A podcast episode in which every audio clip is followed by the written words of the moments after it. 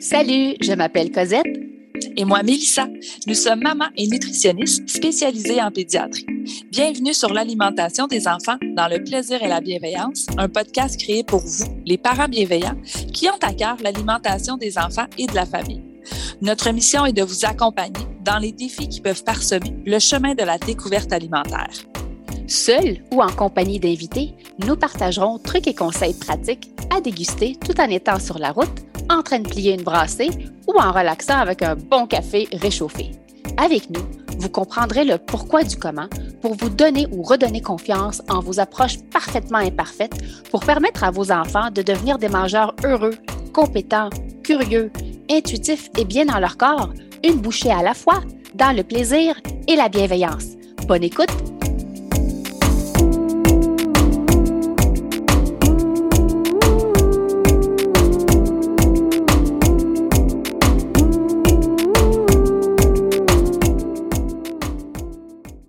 Salut le parent bienveillant et bienvenue au podcast L'alimentation des enfants dans le plaisir et la bienveillance. Salut Cosette. Salut Mélissa, comment vas-tu? Ça va bien et toi? Oui, on poursuit notre discussion euh, en lien avec les sports. Euh, là, on va aborder le sujet des collations. Pour ceux qui me suivent un petit peu euh, sur Instagram, donc euh, je publie très souvent les repas au centre de la table et dernièrement, j'ai publié euh, des repas qui sont un peu différents parce que donc on a ajouté les sports après l'heure du souper. Donc, c'est des sports d'été. Donc, il y a du soccer, il y a du tennis de table, il y a du vélo et tout. Et ça a suscité beaucoup de questions de notre communauté. Alors, encore une fois, on a le plaisir d'avoir avec nous notre experte en nutrition sportive, Karine Paiement. Je vais la représenter en bonne du Duforme, qui est diététiste nutritionniste et titulaire d'une maîtrise en sciences de l'activité physique. Euh, donc, Karine poursuit actuellement des études de doctorat. Elle a également fondé Endorphine Nutrition Sportive. Donc, c'est une entreprise de consultation qui aide les gens à adopter un mode de vie actif, intuitif et bienveillant et les athlètes à performer avec une approche anti-régime. Encore une fois, je le répète, c'est la crème de la crème. Donc, si vous avez des questions en lien avec la nutrition sportive de vos jeunes, de vos ados, euh, même pour vous, euh, les, parents et, les adultes, c'est notre référence à nous, euh, les nutritionnistes. Alors, merci encore une fois, Karine, d'accepter de venir nous jaser collation chez nos cocos. Ah, ben merci encore pour l'invitation. C'est un plaisir, encore une fois. J'aime beaucoup discuter avec vous. Merci.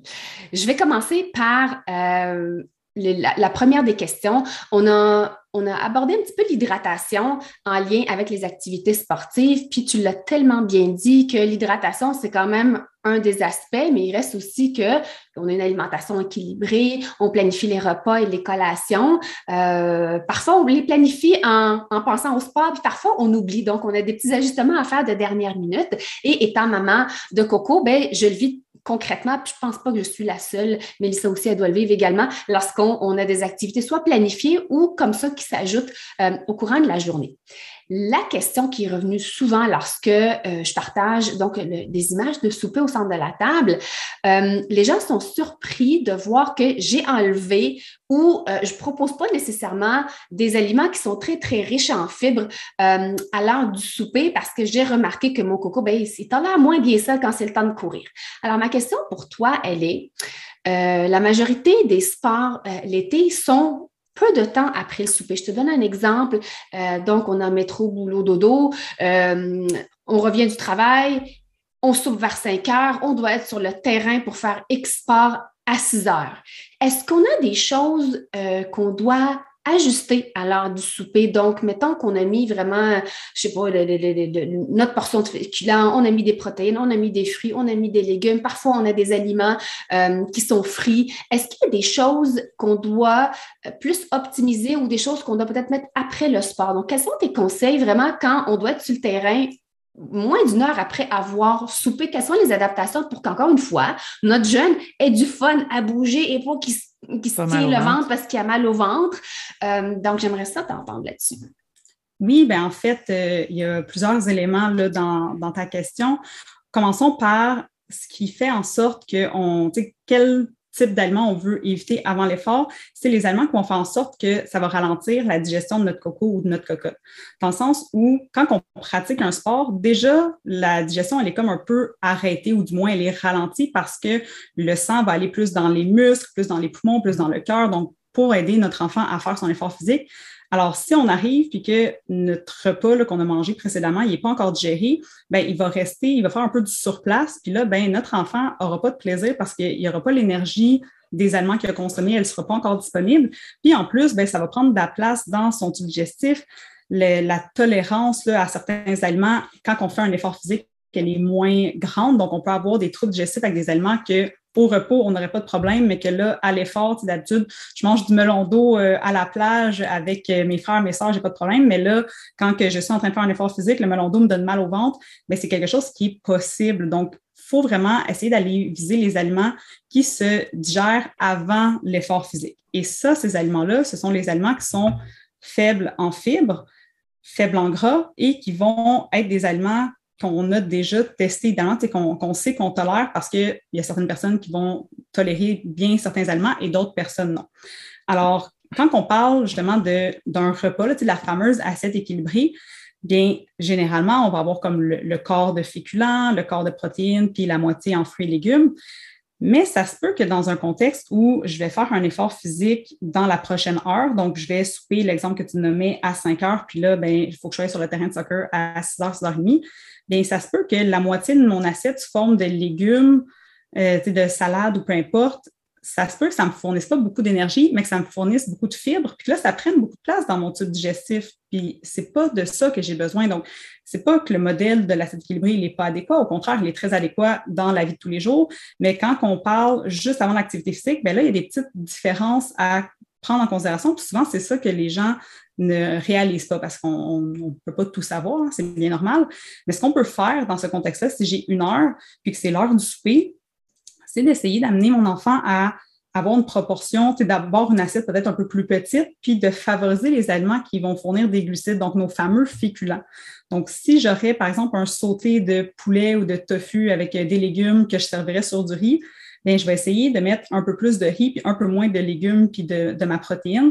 Puis, mon enfant va pouvoir manger le reste du souper au retour. Ce n'est pas perdu. Mais si euh, j'essaie de respecter mon assiette habituelle, puis que c'est euh, un, féculent à grain donc euh, du riz brun avec full, full légumes, puis une sauce plus grasse et plus lourde à gérer, bien, ça se peut que mon enfant se sente moins bien pendant l'effort. Donc, c'est le genre de choses qu'on va regarder. Essayer de limiter les fibres, essayer de limiter les matières grasses, donc tout ce qui est sauce riche, euh, friture, etc.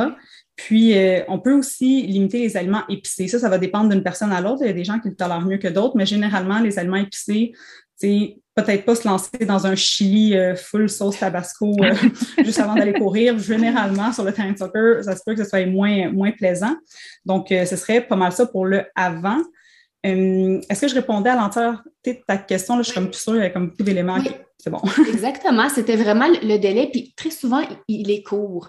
Euh, mm-hmm. donc, ce genre d'adaptation-là, on le fait jusqu'à combien de temps avant de débuter le sport? Là, nous, ce qu'on voit, en fait, ce qu'on a reçu comme commentaire, c'est vraiment, on avait une heure à peine entre le moment où il mange et qu'il embarque sur le terrain. Est-ce que ça serait la même chose si le délai était deux heures? Tu ferais les mêmes modifications si c'était deux heures?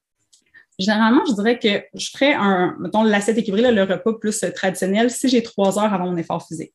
Deux heures, ça va être selon tolérance. il y a des jeunes qui digèrent plus rapidement, que peut-être que ça va bien passer deux heures, ça commence à être un petit peu serré. Puis en bas de deux heures, c'est là qu'on va vouloir soit faire des adaptations sur le, repas qui était planifié ou selon le moment de la journée. C'est des fois, on parle d'activité plus la fin de semaine que ça va être peut-être plus en matinée, l'activité sportive. Mais là, on peut peut-être viser plus une collation ou euh, un repas qui va être plus sous forme liquide de nos fameux smoothies parce mm-hmm. que ça va accélérer la digestion. Le fait que ce soit déjà euh, j'aime bien dire pré-marché, parce que bon, le malesseur le fait pour nous.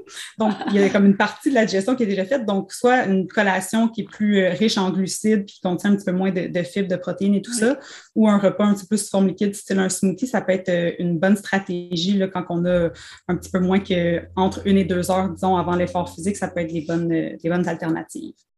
Ah, super ton exemple, parce que encore une autre question, j'allais enchaîner vers celle-ci. Si on n'a pas le temps de souper, qu'est-ce qu'on qu'est-ce qu'on peut mm-hmm. préparer sur le pouce? Qu'est-ce qu'on peut planifier un petit peu d'avance? Euh, donc, le smoothie, qui est bon, c'est génial euh, d'avoir ça sous la main. Durant l'activité sportive, ça, on a parlé de l'hydratation. Est-ce que tu vois un intérêt à euh, manger quelque chose durant une activité sportive? Puis là, je pense pense pas à la sandwich nécessairement, là. Puis je pense plutôt à une compote de pommes. Quelque chose qui se boit, mais que c'est pas un liquide nécessairement, comme des compotes ou comme des, fruits qui vont aller chercher, qui contiennent beaucoup d'eau, euh, comme je pense au melon d'eau, je pense aux rondelles de cocombe aussi. Est-ce que ça serait quelque chose que tu suggères ou plus on mise beaucoup plus sur l'hydratation, surtout qu'il fait chaud. Euh, puis on va chercher le petit extra si on a besoin de glucides par les liquides ou est-ce que ça peut être aussi une, autre stratégie d'avoir quelque chose à manger durant, si le jeune vraiment vient nous voir à, mi-temps, il vient nous voir parce que bon, il a, soif ou il pense qu'il a faim, puis il y a trois, quatre tranches de melon d'eau avec une petite gorgée d'eau. Ça va dépendre vraiment, c'est encore une fois un peu du cas par cas, mais disons que si mon enfant a pu manger soit sa collation ou son repas dans un délai raisonnable avant l'activité physique, fort est à parier qu'il n'a pas de besoin énergétique, donc il n'a pas besoin de glucides ou de nutriments autres que de s'hydrater, donc autres que de l'eau. Par contre, ben, ça peut arriver que justement, il est peut-être stressé parce que le délai est serré entre euh, le repas puis courir, embarquer dans l'auto, faire le taxi, aller. ça se peut que parce qu'il est stressé, parce que le, le temps est pressant, qu'il n'ait pas mangé qu'il avait nécessairement besoin.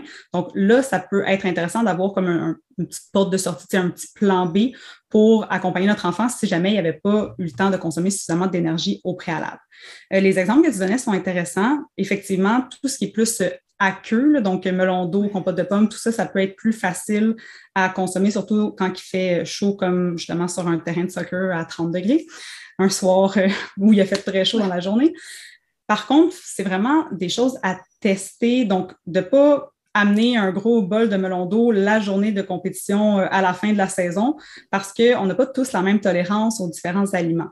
Donc, euh, l'eau, ça reste quelque chose qui est beaucoup plus euh, facile à absorber. il y a beaucoup moins de risques d'inconfort gastro-intestinaux versus si on ajoute des aliments. Puis, c'est le cas aussi si c'est solide versus liquide. Donc, solide, c'est plus difficile à digérer que liquide. Donc, la, compote va mieux passer que, par exemple, euh, il y a des barres aux figues qui peuvent être intéressantes ou des barres de, purée de fruits. Là, c'est comme un peu euh, séché. C'est des, des collations qui peuvent être intéressantes, mais c'est plus des, je le vois plus comme un plan B à prioriser. Disons, là, je prioriserais une collation ou un repas selon le délai qu'on a pour notre enfant avant son sport, mais si jamais on a de la difficulté parce que l'horaire fait en sorte que c'est plus difficile, ou si notre enfant, ça peut arriver le même chez les jeunes qui ont des horaires très chargés d'entraînement, puis qu'ils ont des besoins énergétiques qui sont élevés, ils ont des petits estomacs, donc ils ont besoin de manger souvent. Donc, ça se peut que même s'il a mangé son repas une heure et demie, deux heures avant, là, qui était adapté à sa dépense énergétique, bien, ça se peut que dans sa première demi-heure, 45 minutes de soccer, bien, qu'il y ait quand même faim au moment qu'on change, par exemple, de, de joueur sur le terrain, puis qu'ils viennent voir, puis que de l'eau, ce serait pas suffisant. Donc, c'est bien d'en avoir au cas où,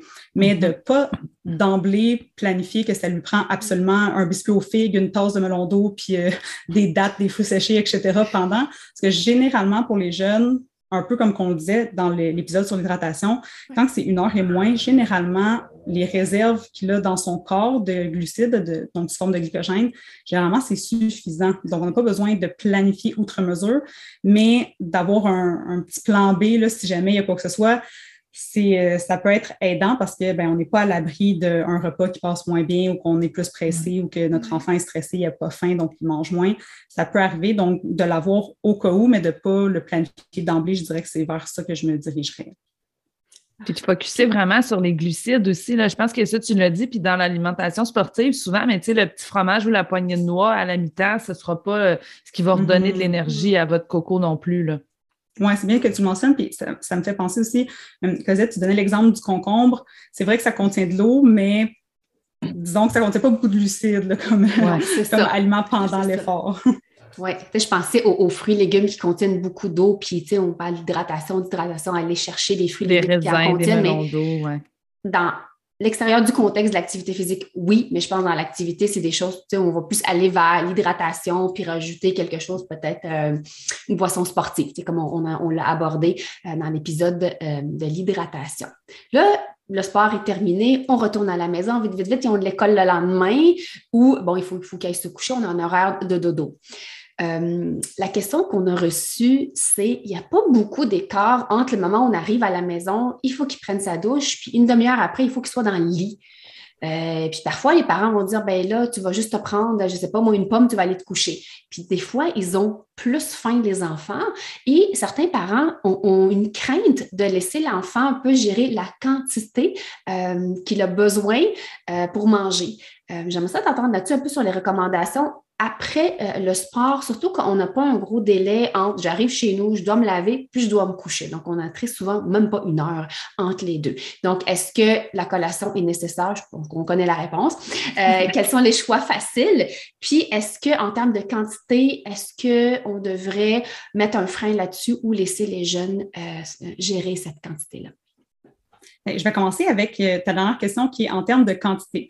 Je pense que les gens qui écoutent votre podcast, probablement qu'ils ont compris que l'intuition, c'était la chose qui était à privilégier avec nos jeunes, donc de les laisser guider eux-mêmes les quantités qu'ils vont consommer. C'est les meilleurs indicateurs, c'est leur corps. Donc, pour savoir la quantité qu'ils ont besoin, oui, il y a des recommandations générales, mais on s'entend qu'on veut que nos enfants soient capables d'identifier eux-mêmes le niveau de faim représente à peu près quelle quantité d'aliments que je vais consommer. Alors, si je mets un frein moi-même volontairement à mon enfant, bien, je l'empêche d'être à l'écoute de ces signaux-là. Donc, mm-hmm. idéalement, on laisse l'enfant gérer les quantités. Puis, oui, ça peut arriver qu'il mange au-delà de sa faim pour X, Y, Z raison. Par exemple, il n'avait pas mangé suffisamment avant, donc il est affamé quand il revient, donc il mange plus rapidement, puis finalement, ça finit qu'il mange trop mais c'est une occasion d'apprentissage. Justement, on peut en discuter avec lui par la suite si jamais, justement, il arrive pour se coucher puis il a mal au ventre, il a de la difficulté à s'endormir. On peut utiliser ce moment-là pour discuter avec lui du fait que, ah, ben, tu sais, la semaine prochaine, peut-être que ça vaudrait la peine de penser à prendre une collation avant l'effort, même si tu n'as pas très faim avant, mais ça se peut que euh, ça vaille la peine de prendre quand même cette petite compote de pommes-là ou peu importe ce que ce serait le, le choix de la collation pré-entraînement pour éviter d'arriver affamé par la suite puis de manger très, très rapidement. Donc, euh, c'est vraiment des opportunités d'apprentissage qui sont riches parce que ça va les suivre pour la suite. Alors, d'essayer de comme moduler, de structurer soi-même l'alimentation en termes de quantité, c'est peut-être une stratégie qui, qui fonctionne dans le moment présent, comme ce soir, mon enfant n'aura pas mal au ventre, mais ça ne va pas l'outiller pour la suite. Donc, moi, j'irais vraiment avec cette euh, stratégie-là. Pour ce qui est de quoi manger. Donc, euh, idéalement, pour euh, monsieur, madame, tout le monde, adulte, si je m'entraîne pas nécessairement à tous les jours, je m'entraîne trois, quatre fois par semaine, puis que euh, je n'ai pas nécessairement un volume d'entraînement qui est élevé, je n'ai pas de défi sportif nécessairement d'envergure ou quoi que ce soit, la collation post-entraînement, elle n'est pas essentielle. C'est important de le nommer parce que des fois, on a l'impression que ça me prend absolument mon shake de protéines ou mon lait au chocolat ou mon XYZ aliment après l'entraînement pour les adultes, à moins qu'on ait un prochain entraînement dans les prochaines 24 heures puis qu'on est dans un niveau compétitif, là, oui, il va y avoir des stratégies à avoir, mais sinon, en général, ce n'est pas nécessaire. Chez nos enfants, ce qui est à prendre en considération, c'est qu'ils ont des petits estomacs. Donc, pour aller combler leurs besoins nutritionnels qui sont élevés parce qu'ils sont en croissance, bien, c'est difficile d'y arriver si on n'a pas fréquemment des repas et des collations. Alors, la collation post-entraînement, c'est vraiment utile pour contribuer non seulement à refaire leur réserve d'énergie, mais aussi à contribuer à leur développement et à leur maturité durant la nuit. Parce que sinon, ben, durant la nuit, ce qu'ils vont faire, c'est qu'ils vont digérer leurs protéines euh, structurelles, donc digérer leurs protéines de leurs muscles, ce qui n'est pas nécessairement ce qu'on souhaite. Alors, euh, post-activité physique en soirée, on veut aller chercher des aliments qui contiennent des glucides, donc refaire les réserves d'énergie ont, ont, dépensées refaire les réserves, ben pas les réserves, mais reconstruire la masse musculaire qui peut avoir été un petit peu abîmée pendant l'effort physique, donc des protéines. Puis, si on a eu une activité physique qui était justement au soleil, qu'on a transpiré un petit peu plus, ben, ça peut être pertinent d'aller chercher des aliments qui sont riches en sel pour favoriser l'absorption de l'eau. Mmh. Donc, des fois, là, chez monsieur, madame, tout le monde, dans la nutrition en général, on dit manger beaucoup de fibres, peu de sel, faites attention à ci, ça, ça. En nutrition sportive, des fois, on dit le contraire. attention aux fibres, mangez du sel, parce que les besoins sont différents. Donc, c'est tout à fait adéquat d'aller chercher ce genre d'aliments-là en soirée. Euh, même si on se couche dans 20 minutes, 30 minutes, on a besoin de refaire ces, réserves-là, d'aller chercher ces nutriments-là. Puis l'autre question, tu me disais peut-être les, exemples de qu'est-ce qu'ils peuvent consommer. Oui. Euh, souvent, si l'enfant a mangé une partie de son souper avant, ben, on peut venir compléter le reste du repas après. Donc, remanger la même chose, mais cette fois, au lieu de mettre principalement euh, le féculent, au lieu de mettre principalement du riz, ben, on peut mettre un petit peu plus de légumes, un petit peu plus de, protéines. Euh, si jamais il n'a pas envie de manger ça, parce que des fois, après un effort physique soutenu au, au, soleil, ça se peut que j'ai pas voulu manger quelque chose de chaud. Donc, à ce moment-là, une stratégie qui fonctionne bien là, avec la plupart de, mes clients, autant adultes qu'adolescents, c'est de manger un déjeuner. Donc, de se faire, par exemple, un bol de yogourt avec des granolas, des fruits, un bol de céréales, euh, des toasts, un smoothie. Donc, ce genre de, de petits repas-là, mais qui est quand même complet avec nos protéines, nos glucides, va euh, venir combler nos besoins nutritionnels en plus d'être plus facile à digérer avant de se coucher parce que ça va être généralement moins gras puis peut-être un petit peu moins riche en fibres, donc plus euh, facile sur la digestion. C'est quoi les aliments à éviter avant le dodo? Il n'y en a pas beaucoup, il y en a pas beaucoup, mais ceux qui contiendraient de la caféine, donc tu sais, ceux qui contiennent du chocolat, parce que ça contient un peu de caféine, donc avant le dodo, c'est peut-être moins optimal. Puis les choses qui sont lourdes à digérer, donc qui vont être plus grasses, ou tu sais, qui vont être plus, euh, plus euh, épicées, par exemple, donc qui vont, je ne sais pas, quelque chose comme de la friture ou des sauces plus, euh, plus riches tout le temps une question de quantité. Hein. Si jamais, comme le repas, ben, il y avait euh, des frites comme accompagnement, c'est pas la fin du monde, c'est un peu, mais on parle vraiment d'un repas, euh, donc on a recommandé du fast-food, puis que c'est principalement de la friture, que c'est plus gras, ben là, peut-être que ça, juste avant de se coucher, ça va être moins facile à digérer, mais en même temps, encore une fois, ça peut être une, opportunité d'apprentissage de savoir que ben, c'est correct d'en manger là, du fast-food ou n'importe quel autre type d'aliments qui sont peut-être plus lourds sur la digestion, mais peut-être que c'est plus le fun, on l'apprécie plus quand on le mange dans un contexte où on a le temps de le digérer avant d'aller se coucher. Oui. Moi, j'adore. Fait que, tu sais, la poutine avant d'aller faire dodo, on l'a tous faite. Et eh oui! on dort mal, puis on apprend. Fait qu'encore une fois, surtout chez les ados, lorsqu'ils sont, euh, on essaie de développer de l'autonomie, les compétences alimentaires, d'essayer de, faire leur propre choix, euh, ils vont apprendre. Ouais, moi, ouais. on les guide. Ce que j'aime aussi dans ce que Karine, tu dis, c'est de ne pas prendre pour acquis que, ah ben non, tu ne peux pas manger des frites, tu vas mal dormir.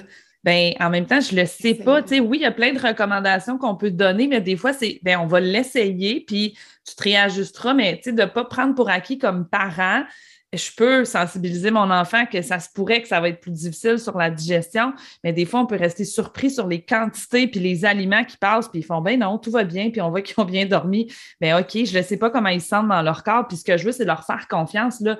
Euh, on en parle en effet depuis le début de, de notre euh, du balado, puis à quel point justement ce qu'on veut, c'est que votre enfant devienne l'expert de lui-même. Vous n'êtes pas là pour prendre les décisions à sa place, mais pour essayer qu'il devienne tranquillement meilleur pour prendre les bonnes bonne décision pour lui sans justement commencer à discriminer certains aliments. Oui, puis je pense que j'ajouterais aussi, parce que tu me fais penser, c'est vraiment euh, parfait ce que tu viens de nommer, de faire attention parce que des fois, quand on parle de nutrition sportive, on a tendance à justement utiliser la nutrition comme étant un outil de performance, comme c'est important, mais dans le fond, ce qui est le plus important pour nos enfants, c'est de développer des habitudes alimentaires qui sont favorables à la santé, puis surtout de ne pas mentionner les effets des aliments sur le poids, la composition corporelle, parce que dans le milieu du sport, c'est déjà quelque chose qui est très euh, important là, dans le discours des, coachs ou des, des, autres parents, des autres enfants. Donc, on ne va pas, on veut pas dire aux enfants mange moins de gras avant de te coucher. On veut, on veut l'expliquer le pourquoi. le pourquoi, c'est parce que ça peut être plus lourd sur la digestion, mais essayer, tu verras. On ne veut pas que l'enfant sous-entende que ben, parce qu'il ne faut pas que je prenne de peau, faut pas, parce que les associations, on le disait, là, je ne sais plus si c'est dans cet épisode-ci ou l'autre d'avant, mais les ados surtout, ils ont accès à beaucoup d'informations, puis ben, des fois, ils peuvent prendre pour acquis que s'ils ont vu sur justement Internet les What I Eat in a Day ou les Qu'est-ce que je mange dans mon assiette, qu'est-ce que je mets dans mon assiette d'autres sportifs, puis faire des associations que nous, on n'a pas nécessairement nommé, puis que nous, la, le pourquoi on lui suggère ça, il y a une, explication derrière, mais si on n'en discute pas avec lui, si on ne lui explique pas, ben il peut faire des liens avec... Acquis. Mm-hmm. Exactement, avec des choses que lui sur Internet qui ne sont pas nécessairement vraies. Puis dans les consultations en nutrition, probablement de votre côté aussi, une des choses qui est importante dans notre travail, c'est pas juste d'aider les jeunes à manger et à boire pour optimiser leur état nutritionnel, leur état d'hydratation dans le sport, c'est aussi de les aider à démystifier le vrai du faux parce qu'ils sont excessivement exposés à ce genre d'informations-là.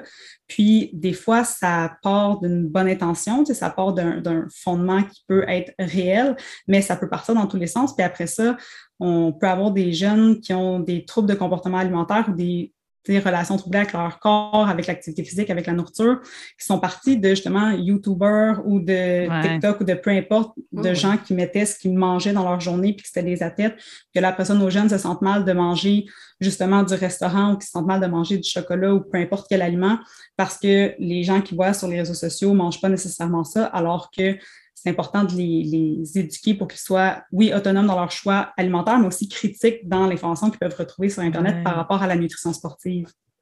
Oui, c'est tellement important, c'est vrai. Oui, tu le dis si bien.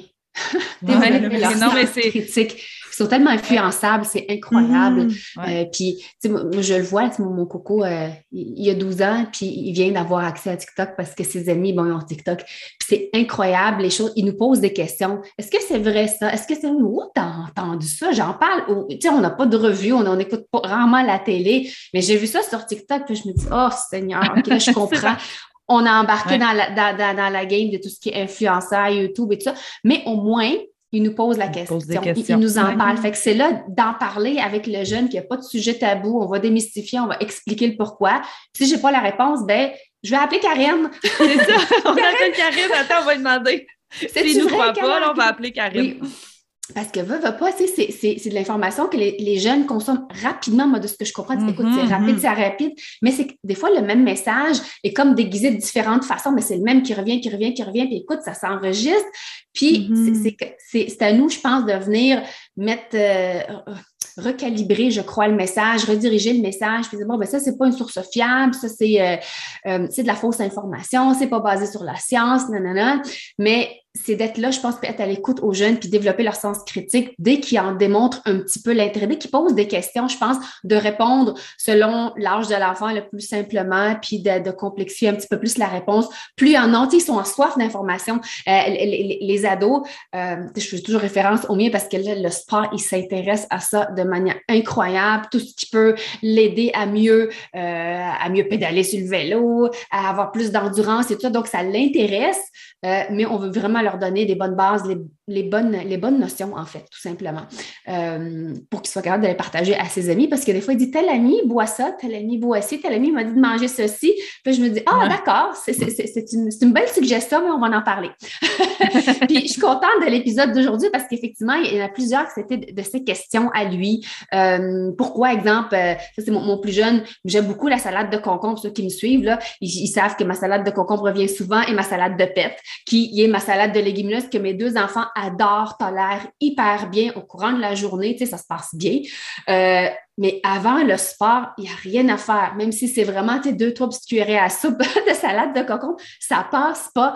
Euh, puis on s'entend, là, ils jouent au soccer, mais c'est pas pendant une heure nécessairement, comme tu l'as dit, c'est vraiment coupé. Mais c'est vraiment, j'ai réalisé, mais pourquoi qu'ils tolèrent normalement, mais pas au sport. Là, tu viens de répondre à la question. Puis ça s'applique, je pense, à plusieurs autres aliments, pas nécessairement juste les cocombes ou le melon d'eau, mais de faire de l'essai erreur, puis euh, d'être très euh, bienveillant envers nous-mêmes, parce que même les nutritionnistes font des petites gaffes.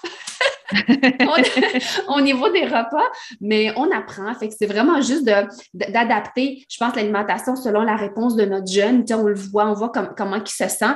Puis, euh, pour lui permettre de s'autoréguler, c'est de se de lui permettre à lui de faire des petites erreurs, entre guillemets, c'est quand il dit on mange outre sa faim, puis ça fait des beaux apprentissages.